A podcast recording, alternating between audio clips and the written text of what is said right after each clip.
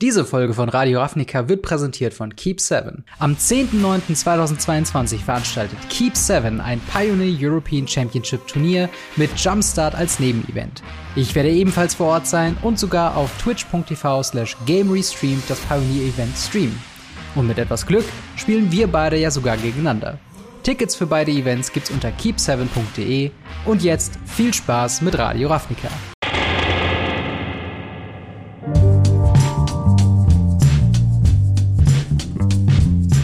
Hallo und herzlich willkommen zu einer weiteren Ausgabe von Radio Ravnica, Folge Nummer 159.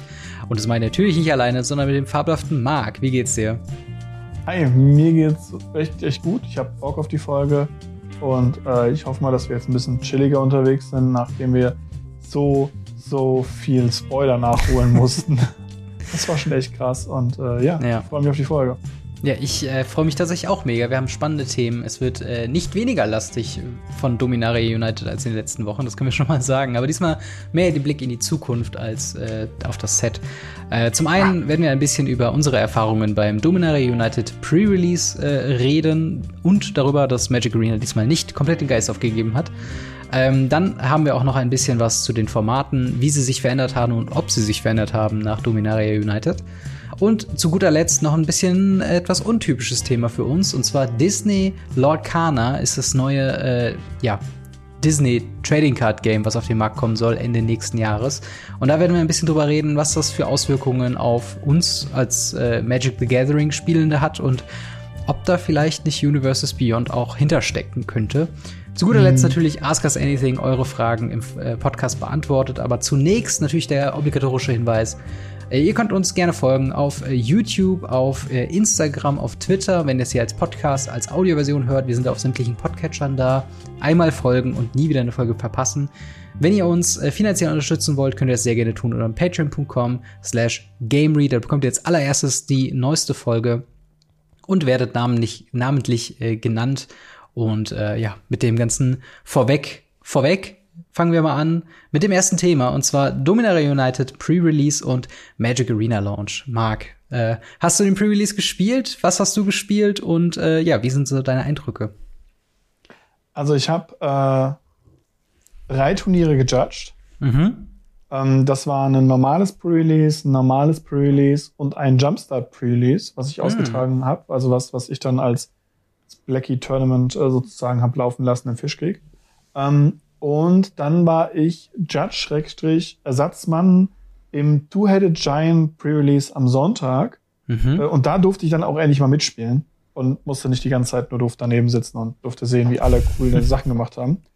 Und äh, ja, also im Endeffekt, ich habe dreimal zuguckt, einmal gejudged. Ja, und ich habe natürlich noch beim Content Creator Preview Event äh, ein bisschen reinschnuppern können. Mhm. Und äh, da haben unsere Kollegen auf ganz YouTube und Twitch und sonst wo überall Content gemacht. Ja. Und äh, ja, da bin ich auch ein bisschen rumgefleucht und kreucht, aber ich habe selber halt nichts aufgenommen. Ich habe nur für, für unseren Podcast ein bisschen recherchiert, wie cool das ganze Set doch ist und welche Karten vielleicht cool sind. Und das habe ich natürlich nur für den Podcast gemacht und auf keinen Fall, weil ich in einem äh, Preview, äh, in einem äh, Pre-Release irgendwie auch mal gut abschneiden wollte. Nein, nein. Ja, das ist, das ist halt immer das Ding mit diesem Event. Ich wollte mir das am Dienstagabend, glaube ich. Wir haben, mhm. Es gibt ja immer so einen, so einen speziellen Klienten, den man sich da runterladen muss. Und ähm, der, der, der Download hat bei mir irgendwie nicht funktioniert. Und ich hatte, weil ich sehr eng eingebunden war auf der Arbeit, nicht so viel Zeit gehabt und dementsprechend äh, konnte ich leider nicht reingucken. Aber ich habe mir äh, den aktuellen Klienten nochmal runtergeladen von Arena und ich oh. habe auf jeden Fall Bock hier und da mal zu draften, denn ähm, ich, also ich habe auch den Pre-Release gespielt. Ich habe ähm, in Berlin an einem Samstag das spätere Event mitgemacht, aber nur einmal. Aber es hat äh, ja sehr viel Spaß gemacht auf jeden Fall. Also es ist ähm, überraschend gut mein Deck zusammengekommen. Ich hatte so ein äh, Madu Agro-Value-Gedöns. Also ich hatte die, die drei Uncommon Legends äh, in einmal Rakdos, in Orsov und in Boros, die eigentlich ziemlich cool miteinander interagiert haben, weil der eine gibt mir immer ein ähm, 2-1 Trampel Haster äh, jeden Combat, äh, der ich am Ende des Zuges sacrificen muss. Dann hatte ich hier den Aaron, den du in der Top-Liste hattest. Ähm, oh, ja. Ähm, der äh, eine Kreatur ja opfern kann, um dann allen 1-1-Marken zu geben. Und dann hatte ich noch den Boros-Typen, der, wenn die Stärke höher ist als die, ähm, als die Basisstärke von Kreaturen, die ich kontrolliere, bekomme ich einen Soldier dazu, was wieder weiteren Sacrifice-Futter ist. Weißt du, und so, so hatte ich halt einfach so ein Perpetuum mobile an, an Kreaturen, 1-1-Counter und, und Sachen. Äh, und darüber hinaus, meine Pre-Release-Promo war tatsächlich äh, Sarahs Inbuild. Ähm, also die, die vier Mana Engel äh, in Mythic. Und das war halt insane gut. Also immer wenn mein mhm. Gegner dann tatsächlich geschafft hat, einer von den dreien oder eine andere Kreatur, die Value gebracht hat, zu zerstören, konnte ich halt einfach aus dem Friedhof casten. Klar, danach wird die geexiled, aber ähm, ich krieg noch mal zwei Leben dazu, wenn das passiert. Das ist also ich, ich habe nur eine Handvoll Runden damit gespielt, aber das hat sich enorm stark angefühlt und wenn, mhm. wenn so das Level der Synergie ist, auch in zum Beispiel Draft, wenn man noch mehr auf die Archetypen achten kann und so weiter, dann habe ich das sehr Bock, das ein paar Mal zu spielen tatsächlich. Bei mir war es einfach, ich habe Sheoldred Phyrexianisch gezogen und äh, habe dann irgendwas mit Blau-Schwarz-Kontrolle gespielt und sie so lange beschützt, bis meine Gegner kaputt gedraint waren, während ich mich hinter Walls versteckt habe. ja, eine Sheoldred hatte ich äh, nachher in dem Preisbooster und ich habe mir danach noch zwei Set-Booster gegönnt. Ähm, oh yes. Nochmal darüber hinaus. Und da hatte ich eine Sheoldred drin. Ich hatte auch den Squee drin, den, ähm, den, oh, den neuen so Squee. Cool. Ist, ist der ziemlich, ist der gut? Ja, ja, Legacy Staple. Äh, großartig in ähm, Moon Prison, mhm. äh, hm. beziehungsweise Mono Red äh, äh, Prison, ähm, wo ich ihn aktuell drin teste und er ist wirklich, wirklich gut. Ich habe ihn als One-Off drin.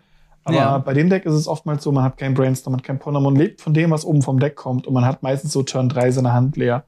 Und dann kann es oftmals passieren, dass man eben ein Land top deckt und nichts zum Spielen hat. Hm. Wenn man ihn dann im Friedhof hat, kann man ihn einfach aus dem Friedhof casten, weil er hat ja sowas ähnliches wie äh, Escape. Ja. Und ähm, naja, man kann ihn halt immer wiederholen. Der ist selber halt ein 3 2, 2 Goblin mit Eile, hm. der mit dem 1-1 Goblin, also Wahnsinn. Ja.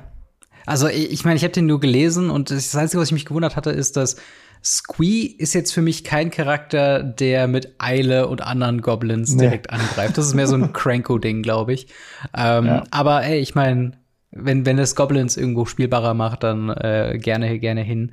Ähm, und, und ja, also wie, wie war das Two-Headed Giant für dich? Also, ähm, wie ist das? Ihr bekommt beide ein Pre-Release-Pack, ne?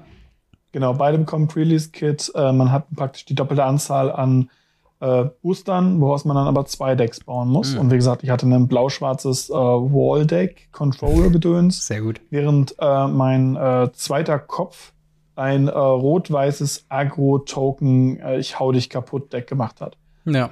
Das lief mittelmäßig gut, ähm, aber es, es, war zumindest da. Ja. Und ähm, ja, wir haben, wir haben super, super interessante Kombinationen gehabt. Wir waren insgesamt glaube, vier Teams, mhm. was okay ist. Er hat schon mehr, aber vier ja. ist schon okay.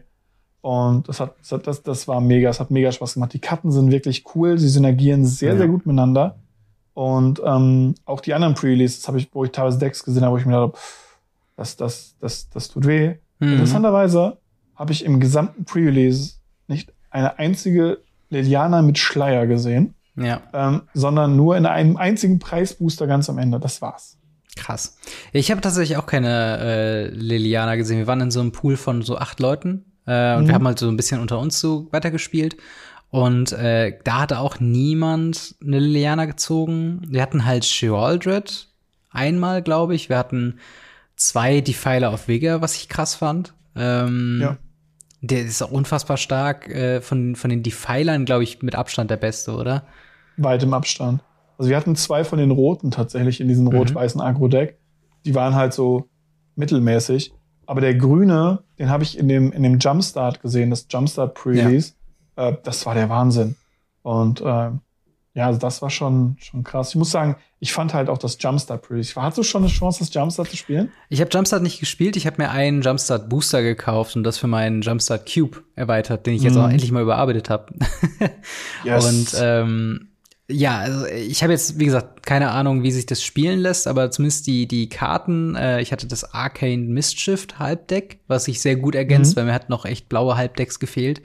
Ähm, Das habe ich daraus gezogen. Ähm, aber ja, wie, wie, wie hat sich denn spielerisch äh, ange, angefühlt? War es so auf einem Level mit dem alten Jumpstart oder hat man schon gemerkt, dass es dann eher, eher so ein, so ein halbes Dominaria Limited war? Ja, also ich glaube tatsächlich, dass es eher so ein, so ein halbes Limited ist. Weil die Booster sind gar nicht so krass gethemed wie beim letzten Mal. Mhm. Es ist nicht so, du machst Elfen auf und du weißt ganz genau, welche Elfen da drin sind, sondern du machst halt den blauen auf und dann weißt du ungefähr, was in diesem blauen Ding drin ist. Aber ja. nur so ganz ungefähr, weil es halt immer noch, immer noch eine, eine Variation drin hatte. Ähm, man hat halt diese Special-Karten, diese Karten, die es nur im Jumpstart gibt, diese fünf mhm. Stück. Einen weißen, einen blauen, einen grünen, einen roten, einen, ich wollte gerade gelben sagen.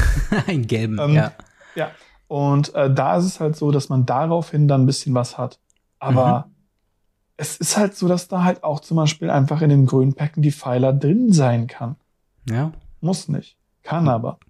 Das ist halt schon echt krass, ne? Also, das, also so ein Defiler macht halt schon echt viel Unterschied. Also, ähm, ja. ja, also ich, ich bin mal gespannt, wie sich das so anfühlen wird, wenn ich dann endlich mal zum, zum Jumpstart spielen komme, ob man dann irgendwie merkt, okay, das ist vom Power-Level her ganz was anderes, aber ähm, auf der anderen Seite, ich habe halt auch in, in, derselben Box halt eine, das Liliana Halbdeck. Ich habe äh, mhm. baue jetzt gerade tatsächlich noch das Teferi Master of Time Halbdeck noch nach, äh, damit ich halt noch ein bisschen mehr Varianz hat. Also ich glaube, ich habe schon auch starke alte Typen drin, aber ich glaube, da kommt es halt drauf an, ob sich das halt äh, natürlich anfühlt in der Auswahl, die es halt eben da drin gibt.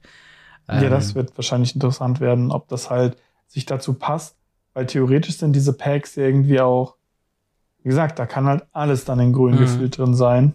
Die sind halt, es ist halt ein Anfängerprodukt, das merkt man ja. tatsächlich. Und äh, sie zeigen ganz schön, man konnte einfach zwei Booster zusammenschmeißen, hat ein fertiges Deck zum Spielen. Ohne Deckbuilding, ohne alles. Und es waren einfach ein paar random grüne Karten und ein paar random weiße grüne Karten zum Beispiel drin. Mhm. Und das hat gereicht. Also ja. das muss ich echt sagen. Plus, da gibt es ja dann noch äh, äh, andere Länder mit drin. Da sind ja dann noch ja. wirklich verschiedenste Länder mit drin, mit Foilands, mit anderen komischen Kram. Das diese Mosaikglasländer sind da auch einer ja. drin, glaube ich, ja. Ja. Und es ist schon, es, es macht schon, macht schon Eindruck. Also ich, ich mag halt die Auswahl. Ähm, ich bin mal gespannt. Ich muss unbedingt mal dazu kommen, das zu spielen.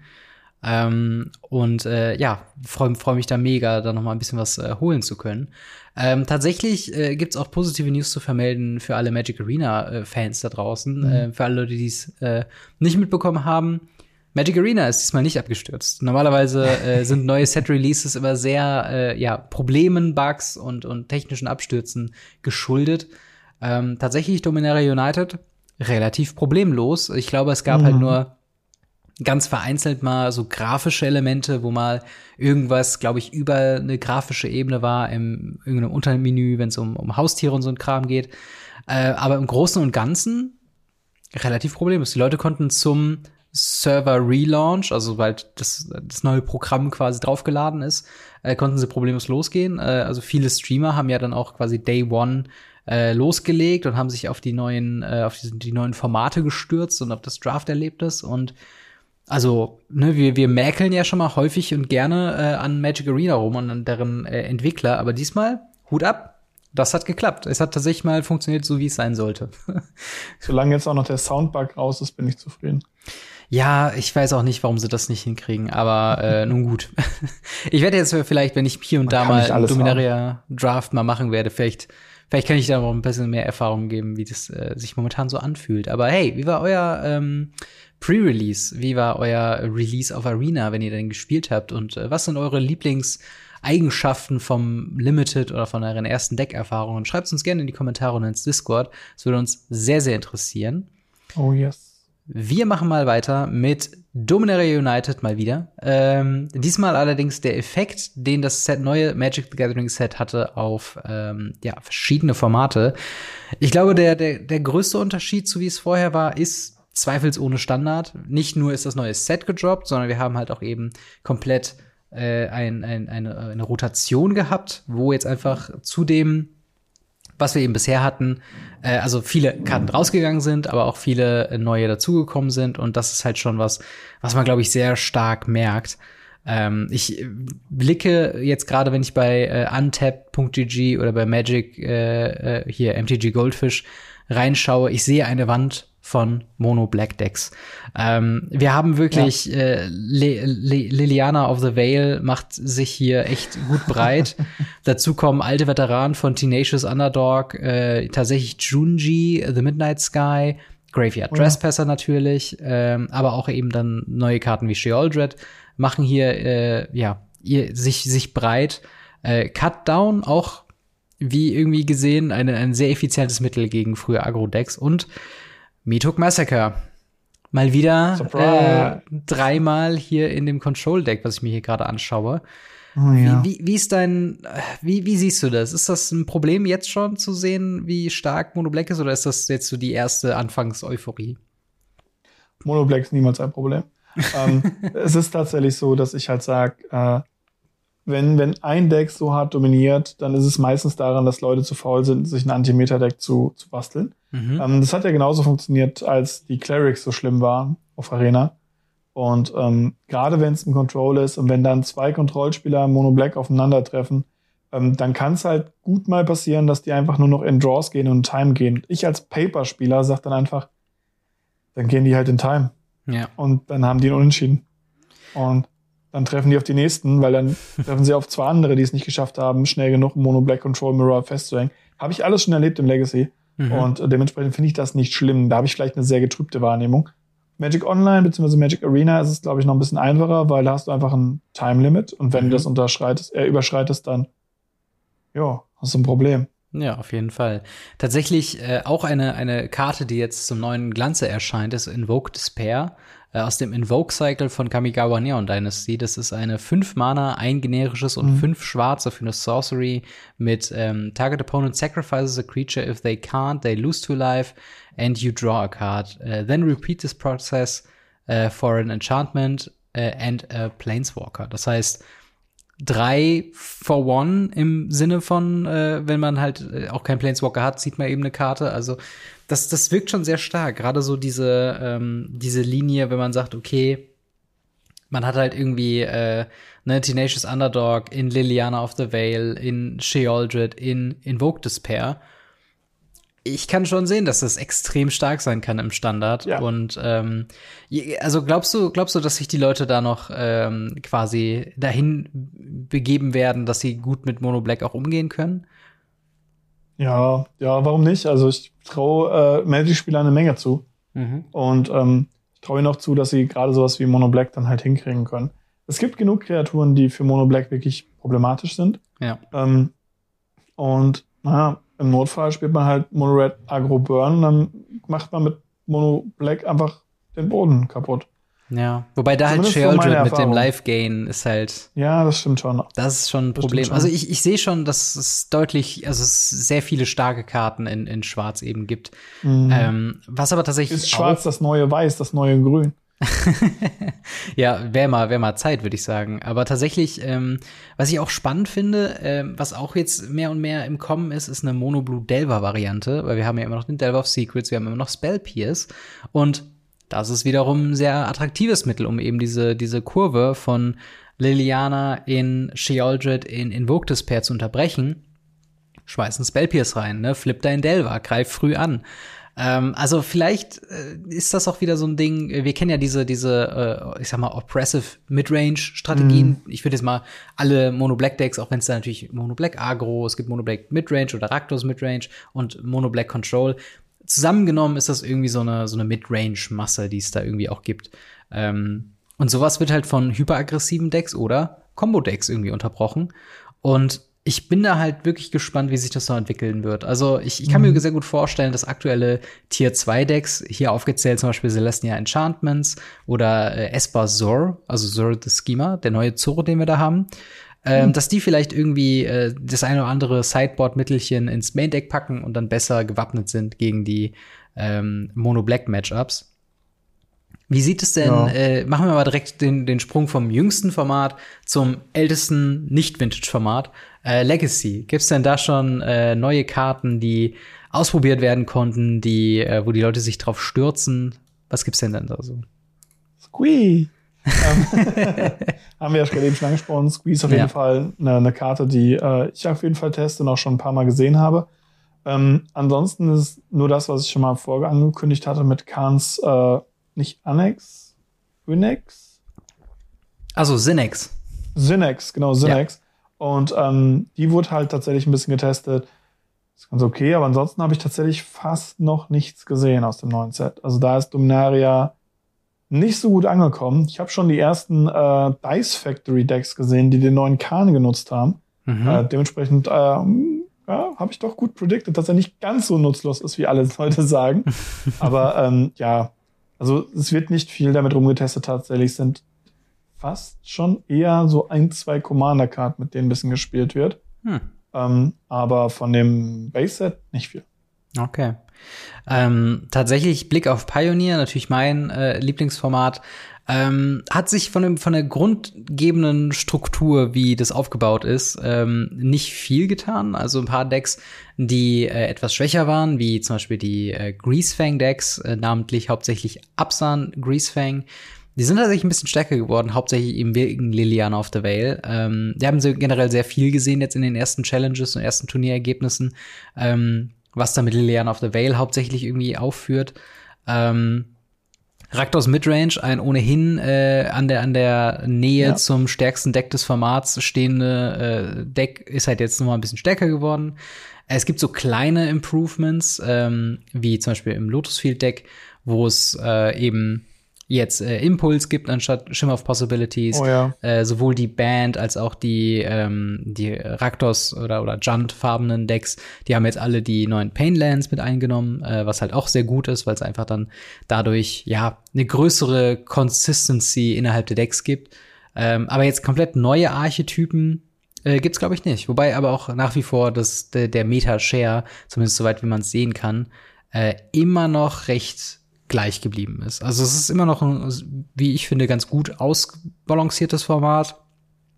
Das stärkste Deck sagt mir hier MTG Goldfish ist Raktos Midrange mit äh, 14,6 Prozent. Danach kommen mit 9 Prozent Azurus Control, äh, 7,6 Prozent Mono White Humans, 7,5 Prozent Absand Greasefang. Also das ist immer noch, wo ich sage, im gesunden, im gesunden Feld so. Ähm, mhm. Und äh, ich glaube ähnlich bei ich weiß nicht, müssen wir über Modern reden? Hat es da eine Karte wir überhaupt können über Modern reden. Können über Modern reden. ich habe nicht eine einzige neue Karte in den letzten Dingen gesehen, in den letzten Berichten nicht gesehen. Ich habe es in den äh, in den Streams, die ich jetzt gesehen habe, seitdem nicht gesehen. Da, da, ist da ist nichts passiert. Ja. Aber aber aber rein gar nicht. Ich, ich habe ein Deck gesehen ähm, in, in einer Challenge, äh, wo ich mich sehr gefreut habe, und zwar auf Thema äh, die zwei Mana Lords, die wir äh, haben. Äh, da hat's der Rund, äh, wie heißt der, Rundwelt Guide oder so. Der hat's in ein Goblin Deck geschafft, der äh, eben 5-0 in einem äh, in der Liga gegangen ist. Ja, das ist muss nichts heißen, ähm, aber trotzdem. Ja, genau. Aber trotzdem ist es halt äh, was, wo ich halt denke, ah, okay, also vielleicht dass Goblins in ihrem kleinen Meta-Share ein Duck nach oben gekommen ist, das ist eigentlich ganz gut zu sehen. Äh, oder zumindest mal eine, ja. eine Entwicklung, die mal äh, ein bisschen was Neues bringt zu dem Murktide, Omnath, Burn, Hammer Time, äh, Living End, Combo-Zeug, den wir so haben. Ja, großartig. Ja, da muss ich halt sagen, ich muss, äh, finde es wirklich cool, wie, wie resilient das aktuell auch wieder ist. Ähm, auf der anderen Seite kommt die nächste Rotation ja auch, und zwar mit dem Mehr der Ringe-Format. Ähm, ja. Dementsprechend äh, Modern-Spieler seid gewappnet, auch ihr werdet neue Decks bekommen.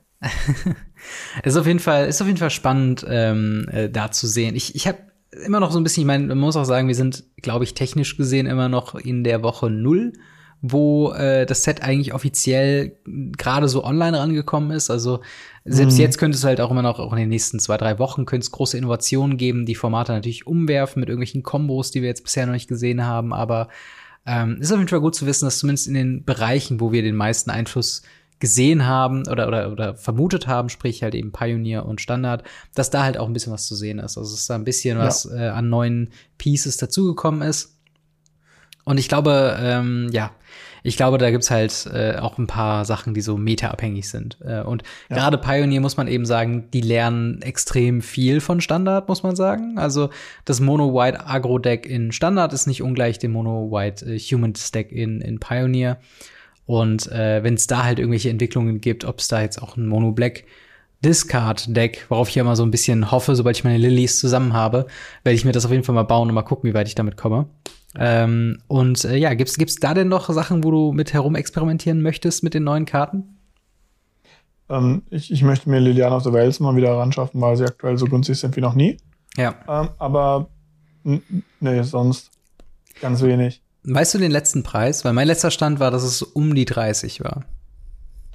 Ja, das, das ist korrekt. Ähm, ich meine, mit so günstig wie nie heißt, dass ich wieder im Booster drankomme. Ja, okay, ähm, klar. Dass die Karte teurer wird durch Pioneer und so weiter, ist, also Card Market Preis geht auf jeden Fall nach oben und zwar wirklich steil. 30 ja. waren so auch den Dreh rum, so 33, meine ich, hätte ich welche gesehen. Mhm. Und ähm, jetzt mit, mit Pioneer und Standard wird das immens teurer. Und äh, ja, es, es zeigt sich immer mehr, Pioneer wird Modern 2.0, wie es ja. damals war. Ja, was, was fehlt uns jetzt noch? Ein, äh, ein Golf? Golf. Ein Dark Confidant, der würde würd ich auch gerne in ja. Humans sehen. Ähm, oh Gott. Das wäre schon äh, gut. Also ich habe da schon ein bisschen Bock drauf auch. Also das, äh, ja, ich, ich bin mal gespannt, wie es halt eben weitergeht. Vor allen Dingen, wenn's ja, wenn wir jetzt äh, im nächsten Set in Dominaria nicht remastered, in ähm, Brothers War, so hieß das Set. Brothers War, äh, wenn ja. wir da jetzt auch noch ein paar äh, alte Klassiker aus Moderns Vergangenheit bekomeinen, ah, dann haben sie Ursas wirklich einen festen Turm, Plan. Ursas Mine, Ursas Powerplant? Wow, das wäre okay. Green Greentron confirmed in in Brothers War. Es wäre es wäre Ach, ironischerweise das perfekte Set, um es zu reprinten tatsächlich. Ja, also deswegen ja. Weiß nicht, ob, ob, es, ob es mir gefällt oder nicht. Auf der anderen Seite, wir haben auch Lotus Field Combo ganz gut überstanden. Ähm, aber ja, mit welchen äh, Karten wollt ihr dann noch von Dominaria in welchem Format alles so herum äh, experimentieren? Schreibt's gerne in die Kommentare oder ins Discord. Wir werfen mal einen Blick ähm, ja, auf ein ganz anderes Kartenspiel, und zwar Disney äh, Lorcana äh, ist der Name von dem neuen äh, Ravensburger Disney Trading Card Game oder Trading Collectible Card Game. Ähm, es wurde angekündigt, äh, wir haben hier einen Artikel von Polygon, die sich das Ganze hier angeguckt haben. Äh, Disneys äh, Lorcana soll äh, im Herbst 2023 kommen, also ungefähr noch ein Jahr von jetzt und wird halt eben äh, ein Kartenspiel sein im Stile von Pokémon, von Magic the Gathering, nur eben natürlich mit Charakteren aus der Disney-Lizenz. Also sowohl Mickey Mouse als auch äh, Darth Vader, als auch Thor oder, oder Iron Man, Spider-Man. Alles ist dabei. Ähm, und ja, was, oh, was yeah. ist so dein erster, erster Punkt? Erstmal auch krass, Ravensburger versucht sich an einem Trading Card Game, oder? Ja, gut. Äh, ich, ich finde es halt interessant, dass die Ravensburger dafür bekommen haben. Aber wahrscheinlich haben sie einfach nur einen Aufruf gemacht, hey, wer macht es uns am billigsten? Und äh, Ravensburger ist nicht dafür bekannt, äh, teuer zu sein, sondern ja, eher billig. Und ja, ja also das, das finde ich krass. Ich fand die, den Artikel ganz interessant. Also wir haben den unten auch verlinkt und ja. in den Show Notes und so weiter. Dementsprechend, wenn ihr den selber mal lesen wollt, äh, da könnt ihr den nachlesen. Und ich muss halt sagen, ich finde es so strange, wie sie das Ganze beworben haben, so als der absolute, wir machen alles andere platt. Äh, das ist absolute Konkurrenz mit Pokémon und, und Magic. Ich finde es mhm. so interessant, dass äh, zum Beispiel Yu-Gi-Oh! überhaupt nicht genannt wurde ja. oder auch Flash Blood, ähm, wo ich halt sage, das sind aktuell die drei Leute. Und Flash ja. Blood ja auch, wird ja immer noch so, so ein bisschen argwöhnisch beliebäugelt. Und wir haben so viele Kartenspiele in letzter Zeit wieder kommen und gehen sehen. Ja. Ich weiß nicht, warum Disney jetzt auf diesen Trichter kommt. Hey, wir treten mal ein totes Pferd. Ja, ja, es ist, es ist auf jeden Fall interessant. Ich hätte auf jeden Fall nicht gedacht, dass Disney in so einen Nischenmarkt einkehrt. Also es ist halt, ähm, also es ist halt äh, komisch auf jeden Fall. Also ähm, ich meine, was wir, was wir wissen noch nicht viel äh, zu dem zu dem neuen äh, Spiel, was da rauskommen wird. Es wird sich halt an moderne Storybook Art Styles anpassen. Auch zum Thema Complexity, Complexity und und äh, was man von dem Spiel spielerisch zu erwarten hat, äh, sagt hier äh, Miller, der glaube ich von für Disney spricht um, magic, uh, I would say, has a very high competitive level. People uh, love that magic. We have pulled back from it. I wouldn't say uh, that we are uh, that we are co cooperative in any sense. It's definitely a strategy card game, but we pulled back from the confrontational level because we feel that it's highly appeal to more folks Ähm, also so ein bisschen halt, es wird natürlich kompetitiv sein, aber einfach. Es wird halt einen Massentauglichkeitseffekt haben. Äh, es wird wahrscheinlich einfach zu verstehen sein, sein. einsteigerfreundlich sein. Komisches System.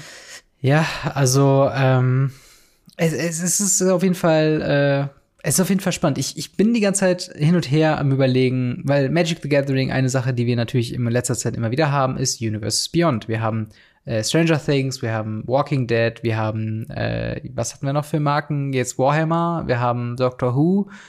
Wir haben diese ganzen äh, Nerd-Marken. Glaubst Street du, dass das Fighter. Street Fighter, genau, Fortnite ist mit dabei und Fortnite ist tatsächlich auch kein kleiner Player. Ähm, Arcana. Arcana ist auch nicht zu unterschätzen. Ähm, Glaubst du, dass Disney vielleicht sogar ein Angebot von Wizards of the äh, Coast bekommen haben, so von wegen, hey, können wir irgendwie mit eurer Marke arbeiten? Und die denken sich so, Moment, wie, wie viel macht ihr damit? Ja, wir behalten die Marken und machen unser eigenes Kartenspiel. Ja, das ist das. Ich, wir haben keinen Proof dafür, aber ich kann mir das so gut vorstellen, dass irgendwer von Wizards dahin sagt, ey, wir würden das gerne machen, äh, kriegt, keine Ahnung, 1,5 Milliarden dafür, mhm. keine Ahnung wie viel, imaginäre Zahl bitte hier einfügen. Und Disney sagt so, wait, was ist dieses Kartenspiel? Ist das neu? Ja. Und kann man damit Geld verdienen? Dann müssen wir da auf jeden Fall Star Wars reinbringen, weil mit Star Wars machen wir Geld. Disney sowieso und Mickey Mouse gegen Thor wollten sowieso alle schon spielen. Geil, machen ja. wir jetzt. Und am besten gibt's da noch Promos in Disneyland dafür oder so. Ja, und, safe. Ähm, boah, das ist so krass. Ich, ich habe übrigens gerade noch herausgefunden, beziehungsweise ich habe es gerade wieder noch mal gelesen, ähm, äh, der Miller, den ich eben zitiert habe, das ist tatsächlich Ryan Miller, der früher bei Wizards of the Coast gearbeitet hat, der jetzt ja. Brand Manager ähm, und auch bei dem Design vom äh, äh, Lorcana Gameplay mitgeholfen hat. Also es sind okay, schon krass. talentierte oder zumindest scheinbar talentierte Leute da, äh, die schon mal was von, von Trading Card Games äh, mitbekommen haben. Was, was erwartest du denn Glaubst du, das wird ein wirklich interessantes Spiel für Magic the Gathering Spieler sein? Oder glaubst du eher, dass es ja andere Qualitäten haben wird? Also tatsächlich ist es ja so, dass ähm, Magic ein sehr einnehmendes Hobby ist. Mhm. Es ist ganz selten, dass Leute sagen, ja, ich äh, spiele hauptsächlich Yu-Gi-Oh! oder Pokémon und spiele Magic so nebenbei. Mhm. Ähm, entweder spielst du Magic oder du lässt es sein. Ja. Das ist zumindest meine Erfahrung. Äh, wenn ihr da anders äh, unterwegs seid, schreibt das in die Kommentare. Aber meistens ist es so, dass Magic schon so das Hauptformat ist, das Haupt-Kartenspiel. Mhm. Und dann spielt man nebenbei so ein bisschen Yu-Gi-Oh! oder nebenbei so ein bisschen Pokémon oder ein bisschen Flash and Blood. Ja. Und ich glaube, da ist es immer wieder schwierig, weil wir haben das ganz oft gesehen, Magic-Spieler sind da nicht experimentierfreudig. Warum, warum sollst du aus deiner Komfortzone rausgehen, mhm. wenn es doch immer noch so gut ist? Und ja. das Spiel ist ja immer noch gut. Ich meine, wir spielen das jetzt schon ewig ja. gefühlt für ein Hobby. Ich meine, ich bin, da, ne, wobei ich kann das sagen, ich spiele es länger als die Hälfte meines Lebens. Das und ähm, ja, da muss ich halt sagen, und zwar durchgehend bis auf ein halbes Jahr Pause. Und da muss ich halt sagen, das ist halt schon, das, sowas fesselt einen nur, wenn es wirklich gut ist. Mhm. Und deshalb kann ich verstehen, dass man auf diese neuen Spiele immer so ein bisschen argwöhnisch guckt und sagt so, ja gut, ich könnte mir jetzt für 20 Euro da mal so einen Starter holen und das mal angucken, aber es wird sowieso niemand spielen, es äh, wird eine Totgeburt sein und liegt dann neben irgendwie im Schrank, neben den ganzen anderen Starter-Decks von Pokémon, Flash and Blood, äh, dem Digimon-Kartenspiel 1 und 2, mhm. ähm, den One Piece-Kartenspiel, dem, was gab's noch alles? Ist immens viel. Ähm, hier das, das äh, Warhammer äh, Fantasy Kartenspiel, Lightseeker und und und. Es gibt einen kompletten Channel, der sich auf YouTube, der sich nur damit befasst, warum andere Kartenspiele gefailt sind. Und ja, ja da habe ich halt leider Angst davor, dass das hierbei auch passiert. Ja. Wobei natürlich man sagen muss, ähm, also wenn ich eins von der von der Videospielgeschichte von Xbox gelernt habe, ist, dass egal wie äh, wie wie unrentabel dein erstes Produkt ist, wenn du einen langen Atem hast, aka eine ganze Menge Geld, kannst du dich in jeden Markt irgendwie vorkämpfen. Und Disney ist halt jetzt wirklich nicht äh, dafür bekannt, äh, wenig Geld zu haben oder wenig zu investieren. Das stimmt. Und äh, ich meine, wenn sie es wirklich wollen, können sie, glaube ich, das so lange am Leben halten, bis es eine äh, Spielerschaft eben gibt. Und ich meine, die Appeal, das Appeal ist natürlich klar, ne? Also wenn ein großes Problem, was ja Magic in letzter Zeit hat und was halt auch der häufige Kritikpunkt an äh, Universe Beyond ist, dass da quasi Geld in die Hand genommen wird für die Entwicklung anderer Leute äh, mit dem mit IPs sozusagen. Ne? Da wird halt lieber auf äh, Stranger Things und Doctor Who äh, verwiesen, als eigene Charaktere ikonisch zu machen oder irgendwie groß aufzu, ne, aufzubauen und so. Und das hat halt unter anderem dafür geführt, dass halt eben niemand wirkliches Gesicht von Magic the Gathering als Charakter hat. Ne? Disney denken wir alle an die drei äh, äh, Pancakes, die da zusammen so ein, äh, so ein Mausegesicht mhm. machen. Ähm, und äh, das hat halt Magic nicht. Ne? Also da kommt auch am ehesten die, das Planeswalker-Symbol, die Pommesgabel da irgendwie dazu. Ähm, aber das ist auch wirklich nicht ein Charakter. Und das ist halt so ein bisschen was, da, da kann ich schon sehen, dass wenn ein neuer Spieler, wir reden jetzt natürlich nicht mal von den, von den Veteranen unbedingt äh, von, von Magic the Gathering, die werden wahrscheinlich auch noch immer bei Magic the Gathering bleiben, mhm. aber dass die dann eben, äh, äh ja, dass die dann eben äh, da, wenn sie sich Card Games angucken, die sehen dann vielleicht ein One Piece, die sehen dann Digimon, aber da, oh, Disney und oh, es gibt da ein Starterdeck äh, zu Darth Vader oder zu Luke Skywalker und dann ist jemand anderes Marvel-Fan und holt sich irgendwie äh, das Daredevil äh, äh davon. Äh, ich, also ich sehe schon den Appeal für, für Casual-Spieler und wenn die ja erstmal den Anfang gemacht haben, dann ist eigentlich nur die Frage, ob halt Disney auch Interesse oder Ravensburg auch Interesse hat, das kompetitiv mit Turnieren zu begleiten, weil das ist auch so ein bisschen, das zeigt immer, wie, wie ernst meinst die Leute mit einem mit einem Kartenspiel, ob sie da halt auch wirklich ein Organized System langsam aufbauen. Ähm, und, und ja, da, es, es, es ist auf jeden Fall ultra spannend. Ähm, äh, plus. Das klingt so weird. Ja, es, es klingt das mal weird. Vorstellen.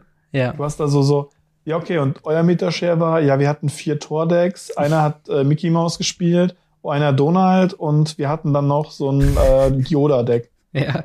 Das klingt so, so als Meta-Breakdown. Ja, so. wirklich. Was, was spielst du? Iron Man Control. Ach ja, klar. Jetzt komm, komm nicht mit deinem äh, äh, Donald Duck Agro-Deck hier um die Ecke. ja. Ja, also es ist, es ist, uh. es ist spannend. Also ich, ich bin mal wirklich gespannt. Vor allen Dingen, es kann natürlich auch komplett sein, dass das Ganze ähm, ähnlich wie ein anderes sehr beliebtes Kartenspiel gar nicht fürs Spielen ausgelegt wird, sondern mehr für diesen ja. Sammelaspekt. Und da gucke ich in die Richtung Pokémon, was glaube ich der andere große Contender ist, den sie damit nicht jetzt angreifen wollen, aber wo sie den, den Markt ein bisschen einkehren wollen. Ich glaube schon, dass wenn das droppt, wir sehr viele Streams haben werden, die das rippen werden, die unboxen werden. Und da hast du nämlich genau diesen Appeal mit, äh, ne, viele Leute kennen Pokémon die Videospiele oder die, den Anime, aber mhm. nicht viele haben das, das Kartenspiel gespielt. Trotzdem können sie Unboxings gucken und genießen. Ähm, wenn da halt ein Glurak drin ist, wenn da ein Pikachu drin ist, wenn da ein Bisasam drin ist. Und so genau hast das, du halt dann. Was wir ja gesagt haben. Genau, und, und so hast du das Folgen halt. auch immer Ask Us Anything. ja, genau, genau. Und das ist halt dann was, was halt eben, äh, ja, da, da auch mit drin spielt. Ähm, siehst du das, also siehst du denn da auch einen gewissen Appeal in der, in der Unboxing-Szene, was dieses Produkt angeht? Absolut. Und äh, das sind halt auch so Sachen, die kann man sich dann auch als normaler Mensch, äh, der jetzt vielleicht nicht absolut tief in der Nerd-Szene drin hängt, äh, auch einfach mal an die Welt stellen. Weil äh, vieles von dem, was Disney mittlerweile macht, ist mittlerweile einfach äh, commonly accepted im ja. Vergleich jetzt zu, zu vielem anderen. Also es ist kein Problem damit, wenn jemand äh, als Erwachsener äh, junger Mensch, der irgendwie mit, ja, jungen in Anführungsstrichen, so mit 40, 50 da sitzt, mhm. oder mit 30 und 40 und einfach mal so Lego Star Wars Helme bei sich überall drin hat. Ja. Die Leute kommen an und sagen, boah, geil, kenne ich Star Wars, krass, ist, ist mega, ist akzeptiert. Mhm. In meiner Jugend wäre ich dafür noch verprügelt worden, weil ich dann als dummer Nerd gegalten hätte. ähm, und, und das ist halt was, was mittlerweile vollkommen akzeptiert ist. Und gerade durch diese ganzen Marvel-Filme sind auch die coolsten der coolen mit ihren komischen gepimpten Karren, die da vorfahren, die sich nie mhm. für Filme interessiert haben, auf einmal Film interessiert. Und das kann in der breiten Masse richtig was auslösen. Ja. Ich bin mir halt nicht sicher, wie weit das dann zu so einem Pokémon 2.0 führt, wo halt die Leute mehr aufmachen und sammeln, als dass sie das aktiv spielen. Mhm. Und äh, ja, mal gucken, ich bin gespannt. Und vor ja. allem bin ich auch gespannt, ob sie denselben Move machen wie andere Kartenspiele, die versuchen, halt groß zu werden, dass sie einfach random YouTuber und Streamer einfach Zeug zu schicken nach dem Motto, hier mach mal auf. Ja, also das wird wahrscheinlich sowieso passieren. Also ich gehe schon davon aus, dass die großen Unboxer auf jeden Fall ein Paket bekommen werden von, äh, von, von äh, hier Disney. Äh, und vor allen Dingen, das ist ja auch nicht deren erster Rodeo in diese, in diese Nerd-Gefilde. Also es gibt ja ganz große YouTube-Kanäle, die komplett sich darauf fokussiert haben, äh, das MCU zu erklären oder die verschiedenen Referenzen zu erklären und äh, Mist Easter Eggs in der neuesten Folge She-Hulk und sowas alles. Ähm, und das sind natürlich auch alles Leute, die einen gewissen Drang haben zu diesen Nerd-Themen und wahrscheinlich auch mal in ihrem Leben irgendwann Yu-Gi-Oh!, Pokémon oder, oder äh, Magic the Gathering gespielt haben. Das vielleicht noch kombiniert mit einem halbwegs komplett kompetenten Online-Klienten, wo du das halt als App sofort spielen kannst und so weiter. Also, äh, wie gesagt, oh, Disney hat die Gott. Mittel halt, das alles mitzubringen. Und äh, wenn es halt ja. nur, also ich müsste auch sagen, stell mir vor, das, das Äquivalent zum nächsten Endgame, Infinity Endgame kommt raus. Und du hast irgendwie am Kino, äh, als Kino äh, Prom Promo, sag ich jetzt mal, kriegst du eine äh, Lorcaner-Karte von dem großen Bösewicht, wer auch immer das sein wird. Ob es jetzt Khan oder, oder, oder wer auch immer dann sein wird. Ähm, dass du davon eine, eine exklusive Promo kriegst. Und dann kriegst du noch einen Code auf dieser Promo, die dir in dem Online-Klienten irgendwie ein Starterdeck gibt, was thematisch dazu passt. Äh, oder du hast in dem Online-Klienten eine Kampagne, wo du das nachspielen kannst. Und ähm, dann äh, der neue neue Pixar Release bringt dir irgendwie dann noch mal äh, neuen neuen Artstyle, so wie wir die Storybook Bücher in in Eldraine bekommen haben oder so. Also die die Kombinationsmöglichkeiten mit was sammelbarem, physischen zusammen mit einem Online-Klienten, das du immer weiter erweitern kannst. Äh, das, das hat ja auch Disney probiert mit den, mit den Toys to Life-Geschichten, mit Infinity. Stimmt. Ähm, äh, da, da, da haben die ja auch Erfahrungen drin. Und ich würde fast behaupten, Trading Card Games sind dahingehend einfacher, weil die Sammelbarkeit in der Natur der Sache liegt, so, ne? Und mm, ähm, also ich, ich bin sehr, sehr, sehr gespannt, was sie damit machen. Ich habe, also es kann, wie du schon sagst, es kann wirklich sein, dass es so ein bisschen unter ferner Liefen läuft, wie sowas wie Weiß und Schwarz oder äh, weiß nicht, was auch da immer noch alles in den in den äh, staubigen Regalen der Local Game Stores herum äh, staubt. Zu viel. Viel, ja. Und ähm, entweder es wird das oder halt es wird ein neuer Pokémon Konkurrent, zumindest irgendwie für Unboxings, wenn das neue Set droppt. Wir wissen auch noch nicht, wie tief werden sie in diese Sammelmarktgeschichte gehen. Gehen sie den Weg von Flash and Blood ja, mit stimmt. limitierten Alpha- oder First-Print-Releasen von Sets? Also, das Wissen ist ja da, ne? Mm, das auf jeden Fall. Und äh, wer weiß, vielleicht äh, hören und sehen wir uns dann bei äh, Radio Locana. Radio Ravensburger. Ja, mm, äh, das finde ich gut. ja, eigentlich schon, ja. Also ich, ich bin mal gespannt. Was haltet ihr von dem neuen äh, Disney Lorcana Trading Card Game? Äh, werdet ihr einen Blick wagen? Seid ihr generell große Disney-Fans oder Marvel- oder Star Wars-Fans? Lasst uns auf jeden Fall wissen in den Kommentaren und im Discord. Und ja, ich würde sagen, wir werfen mal einen Blick ins Ask Us Anything äh, Ask Us Anything, yes. eure Rubrik oder unsere Rubrik, wo ihr uns Fragen stellen könnt. Geht dafür, wenn ihr eine Frage habt, gerne einfach in den Gamery slash Radio Ravnica Discord. Dort unter den Reiter Ask Us Anything und dort werden wir auf eure Frage dann eingehen. Wir haben zum Beispiel hier die Frage von Rye Elfe. Äh, dort wird gefragt, mir fällt es schwer, meine EDH-Decks äh, einem numerischen Power-Level zuzuordnen. Meistens beschreibe ich daher kurz, was das Deck so im besten Fall machen möchte, sind Tools wie der Power Level Calculator von mtg.cardren.com aussagekräftig. Ähm, ja, was, was sagst du zum Thema Power Level in, in Commander? Es ist das Streitthema schlechthin. Mhm, absolut. Power Level zu definieren ist super schwierig. Ähm, ich gehe oftmals hin und sage äh, eher lieber ein zu hohes Power Level als ein zu niedriges, mhm. damit sich keiner am Tisch beschwert. Ähm, es gibt diese, diese ganzen, ähm, okay, in welchem Turn können die Leute gewinnen, äh, was für Karten haben sie drin. Es gibt ganze Leute, ganze Channel, ganze Communities, die sich nur damit auseinandersetzen, wie man ein Power-Level definiert. Ja. Und für welche Karte man jetzt irgendwie einen Plus-Bonus bekommt, für welche einen Minus-Bonus. Und dann ist das ja auch immer noch Playgroup abhängig, dass mhm. man sagen kann, so, okay, bei uns ist ein Soulring halt eine glatte 10. Wenn du den drin hast, bist du direkt bei, bei einer 10 bei uns. Mhm. Und andere, die sagen, ja, das ist halt immer noch Standard und der ist in jedem Precon drin, also ist das eine 3. Ja. Und ähm, deswegen ist es super schwierig, so eine Frage zu beantworten und da wirklich was zu machen. Dementsprechend ist der Move hinzugehen und zu sagen, ja, ähm, ich habe mein Deck versucht, das und das zu machen. Und dann kann man, wenn man jetzt noch bestimmte Karten hat, man kennt die ja im Commander, sowas wie Smothering Tithe mhm. oder ähm, Force of Will oder auch sowas wie Mana Crypt, Soul Ring, ähm, das sind einfach Sachen, die man angibt und sagt, hey, ich spiele Smothering Type, ich habe Force Will drin, ich habe Soul Ring drin ähm, und mein Deck versucht, eure Decks äh, möglichst schnell mit Soldiern zu überrennen. Ja. Und deshalb spiele ich Blau-Weiß. Und ähm, ja, also sowas einfach abzugeben, ist, glaube ich, viel, viel aussagekräftiger. Irgendwelche Zahlen, die jedes Mal noch anders sind und random sind und ja. keiner kann sich darauf einigen. Ich glaube, die, die Go-To-Zahl, die immer alle sagen, ist sieben. Sieben oder acht ja. oder, oder sechs, sieben, acht, irgendwas so in dem Dreh und es ist ja. immer was anderes. Ich habe schon ja. äh, Level 7 Decks gesehen, die irgendwie in Softlock äh, auf jedes andere Deck irgendwie gelegt haben, wo du dann eigentlich gar nichts mehr machen kannst.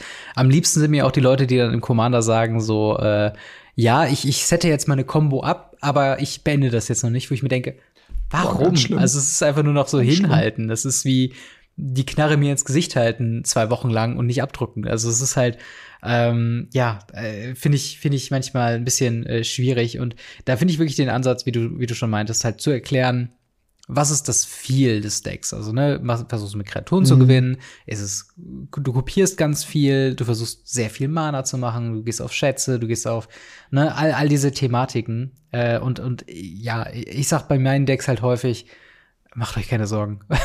Weil meine Decks, ich glaube, selbst das beste Deck ist ähm, nicht, nicht hochkompetitiv und äh, ich habe, glaube ich, mit jedem Deck schon erbärmlichst verloren. Meistens, weil mir das dritte Land fehlt. Also von daher, mm. ähm, ich, ich hoffe, das war so ein bisschen eine Hilfe. Tatsächlich dieser, dieser Power Level Calculator von ähm, Card Realm, den habe ich tatsächlich noch nie verwendet. Ich weiß nicht, hast du schon mal Kalkulatoren verwendet, was das angeht?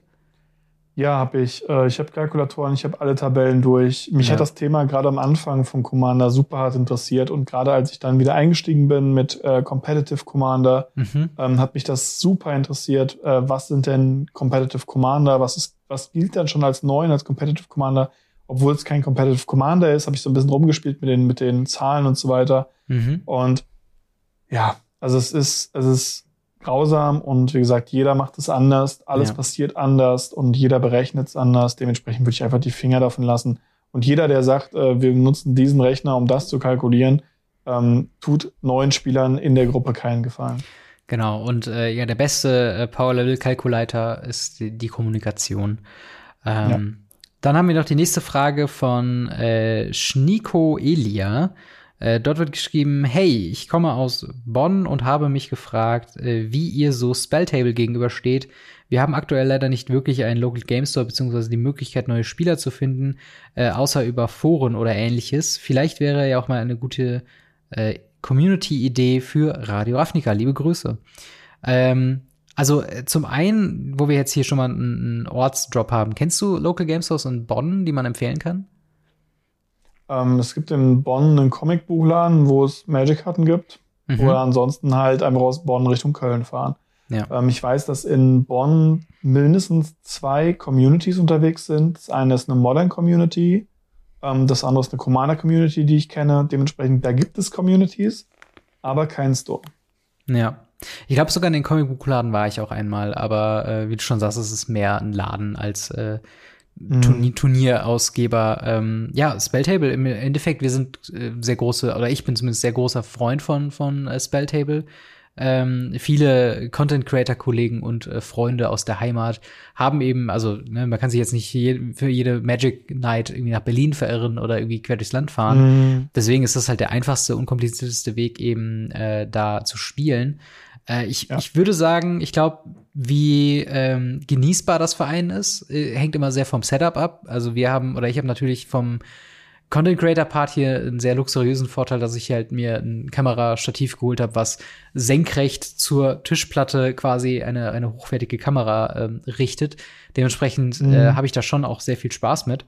Äh, ich kann aber verstehen, wenn man ähm, ein bisschen Guerilla-mäßiger drauf ist und da vielleicht irgendwie ein Handy auf dem äh, Stapel Bücher legt, dass es dann vielleicht ein bisschen schwieriger ist. Aber an sich, ähm, ne, Radio Ravnica, wir, wir haben hier schon unsere verschiedenen äh, ja, Formatforen bzw. Formatbereiche. Einfach mal rein äh, schnuppern, umfragen und ob man nicht irgendwie was äh, spielen möchte. Sonst, äh, ja, glaube ich, gibt's auch noch andere Discords, auch gerade im deutschen Bereich, wo man auch noch Spieler finden kann. Äh, oder eben über Spelltable selbst. Außerdem, was habt ihr gegen Foren? Foren sind großartig. Ich bin ein alter Mann, ich mag Foren. Ach ja. Äh, dann haben wir noch eine Frage von Schilling. Äh, dort wird gefragt, ich habe bisher äh, die Decks immer nur von meinem besten, äh, von meinem besten Freund geliehen, möchte jetzt aber selbst auch anfangen zu sammeln und zu bauen.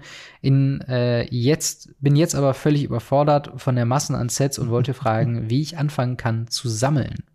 Das ist auch eine sehr spannende Frage, die sich, glaube ich, einige stellen oder gestellt haben in der Vergangenheit. Was ist denn da so dein, dein Tipp für jemanden, der schon Magic gespielt hat mit geliehenen Decks, aber jetzt selbst einsteigen möchte? Äh, nicht sammeln. Sammeln ist aktuell tödlich, weil aktuell sind Sets irgendwie aus 600 bis 800 Karten wegen den ganzen extra Special Artworks einfach nicht sammeln, ähm, sondern ähm, je nach Format eben schauen, was man machen will. Man kann, wenn es jetzt zum Beispiel im Standard geht, gibt es immer noch die Challenger Decks, die sind mhm. nicht mehr up to date, aber die sind ganz nett. Damit kann man anstrengen. Man kann die äh, alten Pioneer Deck nehmen, Challenger mhm. Decks. Ähm, ja. Vielleicht die neuen, wir kennen die Listen noch nicht, aber äh, vielleicht die neuen. Und naja, wenn es Commander sein muss, dann geht halt auch ein Commander-Starter, wenn es jetzt nicht eins der neuesten beiden ist. Aber ansonsten findet man auch da immer noch zum Beispiel das Elfen-Starter-Deck für 20 Euro oder so ja. rumliegen. Oder das grün-blaue Landfall-Deck, was auch ganz okay ist für 20 Euro. Sowas findet man ganz gut als äh, Einsteiger, mhm. weil ähm, so als Komplett-Neuling ist natürlich immer das Arena-Kit gut. Aber mhm. wenn man schon Freunde hat, die auch schon Decks geliehen haben, die werden schon ein bisschen was an Sammlung haben, dann lieber so ein, so ein Challenger-Deck oder so ein, so ein Commander-Starter-Deck einfach. Ja. Es kommt natürlich immer so drauf an, was man halt eben ähm, Plan zu machen mit seinen ja. äh, Magic-Karten. Ne? Also wenn die Decks, die du dir geliehen hast von deinem Freund, äh, wenn das jetzt äh, reine Commander-Decks war, dann natürlich äh, ein eigenes Commander-Deck zu bauen. Ich glaube, da würde ich halt wirklich auch zu einem Precon greifen und das erstmal upgraden und halt Gefühl ja. dafür kriegen. So, ähm, es spricht generell nichts dagegen, hier und da mal Booster zu kaufen, aber man muss sich halt bewusst sein, gekaufte Booster ist nicht unbedingt Karten, die du auch spielen kannst oder willst. Also das ist halt, ich sage immer ganz gerne, verlorenes Geld für den Spaß des Aufmachens. Ähm, und äh, ja, das ist halt dann was, wo man natürlich irgendwie gucken muss, wie man das am besten macht. Also wenn ihr zu zweit anfangt, dann äh, und ihr wollt Boosterkarten aufmachen und wollt neue Karten erleben, dann äh, ja, holt euch ein Pre-Release-Kit ähm, macht daraus ein 40-Karten-Deck und, und erweitert das hier und da mal pro Woche irgendwie um einen Booster. Und äh, ja, versucht mhm. euch da in so eine, eu eurem eigenen Format, in eurem eigenen Tempo irgendwie was heranzuspielen. Und wenn es natürlich dann um konkrete Formate geht, sei es Commander, sei es äh, Pioneer, sei es Standard, dann äh, gibt es natürlich verschiedene Online-Sourcen wie mtggoldfish.com oder äh, untapped.gg, die eben Metadecks, die teilweise auch Budget-Decks eben vorstellen und äh, da würde ich auch empfehlen, äh, schnellstmöglich oder, oder frühestmöglich irgendwie auf, auf Märkte wie Card Market oder sowas umzusteigen und sich die Einzelkarten zu holen, die man eben spielen möchte, wenn ihr nach einem gewissen Deck hinterher seid. Ähm, mhm. Und äh, ja, viel, viel Erfolg beim, beim Einstieg. Wenn ihr noch weitere Fragen habt, dann schreibt es auf jeden Fall gerne in, ins Ask Us Anything. Ähm, wir haben noch eine Frage, die etwas länger ist von MTG Modern Dude. Äh, der schreibt, ähm, hey ihr beiden, mich würde mal interessieren, ob ihr bei folgender Denkweise zustimmen oder diese verneinen würdet. Äh, oft bekomme ich zu lesen, äh, hören, dass Formate wie Modern und Legacy einfach schlichtweg zu teuer seien und die hohen Kosten abschreckend für neue Magic-Spieler seien. Äh, daher tendieren häufig äh, Neulinge zu Commander, da man dort günstigeren Einstieg, äh, Einstiegsmöglichkeiten hat. Jedoch lehne ich mich mal aus dem Fenster und behaupte, dass dass das täuscht, denn über einen längeren Zeitraum, zwei, drei Jahre zum Beispiel, ähm, äh, Commander ebenfalls kostenspielig ist. Äh, spätestens dann, wenn man äh, sich oft neue Precons holt oder von EDH auf CEDH wechselt. Ähm, auch habe ich äh, den persönlichen Eindruck, dass EDH-Decks wartungsintensiver sind äh, als Modern-Decks, ähm, was ja auch ab und an mal wieder kleine Kosten bereitet, während ich beispielsweise wiederum erst 2022 mein äh, Eldrazi Tron Deck von 2017 etwas aufgefrischt habe. Äh, würde mhm. gerne mal erfahren, wie ihr beiden das so seht. Täusche ich mich da oder ist was Wahres dran? Aus meiner Sicht viele Grüße und macht weiter so. Ähm, also so ein bisschen dieses, äh, früher haben das die Leute im Vergleich gesagt zu von Standard-Decks zu Modern Decks. Äh, mittlerweile halt mehr so Commander und, und äh, Modern Decks. Wie, wie ist da deine Meinung dazu, zu dem Thema was ist im Endeffekt dann teurer? Ähm, meine Meinung dazu ist, es ist alles teuer. und es kommt darauf an, was man für ein Ziel hat. Ja. Prinzipiell bin ich immer noch derjenige, der sagt, ich kenne leider Gottes sehr, sehr viele Leute, die haben schränkeweise Commander-Decks, die dann auch jeweils mal mindestens 300, 400 Euro wert sind mhm. und sagen dann so, ja, das kann sein, aber ich würde mir niemals ein Duel kaufen. Wo ich halt sage, die kaufen sich halt lieber 10, 20 Euro Karte als eine 200 Euro Karte. Mhm. Und ähm, das ist eine Denkweise, die ich äh, nicht sonderlich unterstütze. Surprise. Ähm, weil ich halt immer noch der Meinung bin, lieber hingehen und dann mit einem Deck die hochwertigen Sachen zu holen. Einmal hingehen und sich die Schockländer holen. Mhm. Danach hast du, oder die Fetchländer. Danach hast du erstmal dann ausgesorgt, weil dann kommst du halt für nicht so den höchsten Aufpreis auf die neuen Decks. Mhm. Und im Commander ist es halt ganz oft diese Falle. Also ich habe ja gerade bei Commander angehen, habe ich ja sogar einen kompletten Blackie Talk drüber gemacht, wo es nur ja. darum ging, welche Fallen man laufen kann. Wie zum Beispiel, hm, ich brauche jede Karte nur einmal. Sitzt da mit 40 Smothering Types. Ja. Und ähm, das sind halt so Sachen, wo ich sage, ich bin eher die Position, in der Position, dass ich sage, ähm, ich kaufe mir lieber noch ein Duel als ein 400 Euro Budget Commander Deck, weil ich mit dem Duel mehr anfangen kann und mehr mehr Spaß haben kann, wie mit so einem Commander-Deck für, für einen Casual-Tisch. Ja. Ähm, ich weiß, es gibt da ganz, ganz viele andere Meinungen. Ähm, gerade wenn es um Commander gibt, geht es auch immer sehr, sehr starke Meinungen. Und ähm, dementsprechend versuche ich das auch gerade so freundlich und irgendwie anders möglich überzubringen, weil ja. ähm, meine Meinung da auch sehr, sehr stark ist. Es, es geht ja so ein bisschen über von der Frage, die wir vorhin hatten, ne? Also gerade äh, quasi die Sicht von einem, von einem Neueinsteiger und jemand, der, der erfahrener mhm. ist. Und ich glaube, jeder kennt so ein bisschen dieses, ähm, dieses Phänomen, dass wenn man in, mit einem Hobby anfängt, man erstmal Geld ausgibt, links und rechts, und man im Nachhinein erst reflektiert und sagt, ah, das hätte ich mir auch eigentlich sparen können. Aber das ist halt, glaube ich, ein Learning, da muss man zwangsläufig durch. Und äh, der, der ähm, äh, Modern Dude sagt hier natürlich folgerichtig, äh, quasi auf, auf netto gerechnet hat man, glaube ich, mehr Spaß an einen, äh, an, oder, oder hat man längerfristig was von einem guten Modern-Deck, was man dann halt auch eben äh, längerfristig spielen kann, weil das Power-Level äh, nicht so schnell gepowercreept wird und dann sind Anpassungen nur im kleinen Rahmen äh, notwendig. Aber man muss ja auch mal gucken, mit welchen Leuten redet man da? Ne? Also, mm. wenn ich jemanden versuche, zu Magic the Gathering äh, zu überzeugen, das mal auszuprobieren, dann äh, zu sagen, ja, kauf dir mal ein 1400 oder mindestens 900 Euro Deck für Modern, ist halt der absolut falsche Weg. Und man muss halt, ja, man kann absolut. Commander viel vorwerfen, aber kann man für 50 Euro Commander spielen in der Commander-Gruppe mit einem Deck? Kann man. Ja, ja, man kann einfach sich so ein Deck holen die scheinen, oder die sind dann vielleicht nicht die besten Decks, aber es ist zumindest mal ein Anfang. Und ich glaube, diese, diese Falle oder oder du hast das Falle formuliert, aber so dieser Werdegang von wegen, dass man sich dann äh, Staples holt in äh, Weiß zum Beispiel Smothering Ties oder teure Länder wie Mana Confluence in Five Color Decks und so weiter und so fort. Ähm, da, da gibt man vielleicht schon ähnliche Beträge aus als für potenziellen Modern oder Legacy Deck, aber ein potenziell mhm. neuer Spieler, der dann mit dem Einsteiger Deck angefangen hat oder das upgradet, weiß ja schon, wohin das Geld ihn führt. Und zwar, dass das Deck, was er schon weiß, was er schon kennt oder was sie schon äh, ne, kennt, ähm, dass es einfach nur besser läuft. Und das ist halt ja. eben was, was halt, äh, ne, was halt diese, diese Einsteigerfreundlichkeit äh, limitiert in diesen super teuren Formaten, ist halt, diese riesige Einsteigs Einstiegshürde. Also ich will gar nicht, ja. also es gibt natürlich die, die Leute, die, sag ich mal, extrem drauf sind, die sagen, okay, wenn ich in einem Hobby einsteige, dann aber richtig. So, das sind dann auch die, die sich Warhammer Komplettpakete kaufen und dann einfach alles erstmal anmalen, alle tausend Pieces, die sie sich da geholt haben. Aber ähm, der, der normale Werdegang ist meiner Erfahrung nach nicht. Und dann, dann helfen schon so Sachen wie die Pioneer Challenger Decks, um zumindest in so einen Modern Light eingeführt zu werden, wenn das Endziel sein soll, dass die Modern spielen. Aber da hängt auch viel mhm. daran an, wie zugänglich sind die Karten. Ne? Also das ist, ja. ähm, es ist, es ist eine komplizierte Frage auf jeden Fall. Ähm, ich weiß nicht, wie äh, kennst du jemanden, der jetzt sag ich mal in den letzten Jahr zu Legacy groß eingestiegen ist mit jemandem, der relativ wenig Erfahrung mit Magic vorher hatte? Ähm, ja, kenne ich tatsächlich äh, und äh, führt aktuell unsere Liga an. Äh, das ist das Lustige dabei.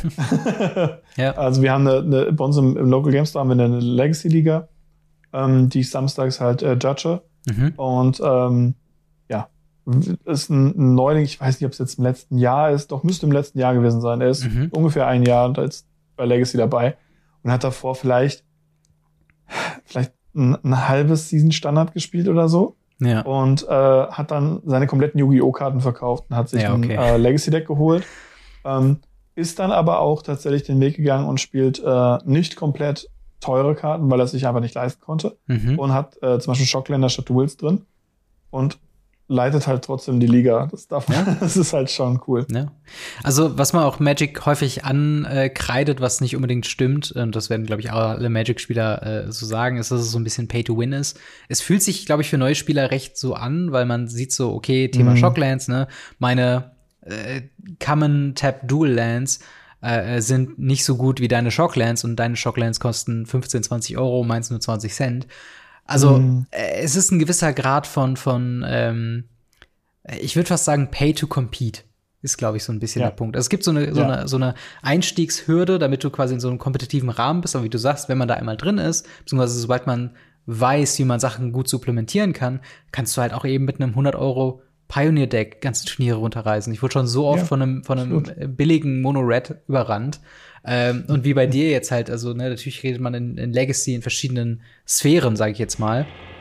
Mm. Aber ähm, trotzdem ist das ja was, ne, wenn er sein Deck gut spielt und wenn er sein Deck gut kennt und weiß, welche Mechaniken der da irgendwie anpassen kann und irgendwann hat er das Geld, sich dann OG Duels zu holen oder zu leihen für ein, für ein großes Turnier, ähm, dann äh, ja, ist das ja auch ein Weg zum Erfolg. Und Absolut. Hinter, hinter dieser Frage sollte man sich nicht eigentlich sofort teure Karten holen, steckt halt echt eine Menge hinter. Also was ist zum Beispiel auch, wenn, wenn Leute halt nur eine Commander-Community in ihrer Reichweite haben, dann äh, mhm. hilft das teuerste Legacy-Deck irgendwie nicht viel oder das, das beste genau Modern-Deck nicht viel. Man muss halt damit spielen können und ähm, ja, bevor man jetzt natürlich wenn man jetzt vier Commander-Decks für den Preis für einen Tropical Island oder sich holen kann, mit einem Tropical Island kann man alleine stehend nicht viel anfangen. Ähm, und Nein. ja, das ist halt, äh, es ist eine komplizierte Frage, aber äh, ja, schön, dass wir, schön, dass wir drüber geredet haben. Ja, und äh, ja, damit auch äh, sind wir schon am Ende von Folge 159 von Radio Ravnica. Äh, an dieser Stelle natürlich nochmal der Shoutout an unsere Patreon-Gold-Unterstützer, namentlich da äh, genannt General Götterspeise, Buster Madison, EasyReader24, Jan, Jan-Erik und Faria. Vielen, vielen Dank für euren monatlichen Beitrag, der die Lichter beim Hause Radio Ravnica äh, anlässt. Äh, oh, vielen ja. Dank natürlich auch an dich, äh, Marc, für eine weitere Woche Radio Ravnica. Immer wieder gerne. Und wir hören bzw. sehen uns nächste Woche wieder. Haut rein, bis dann. Ciao. Ciao, ciao.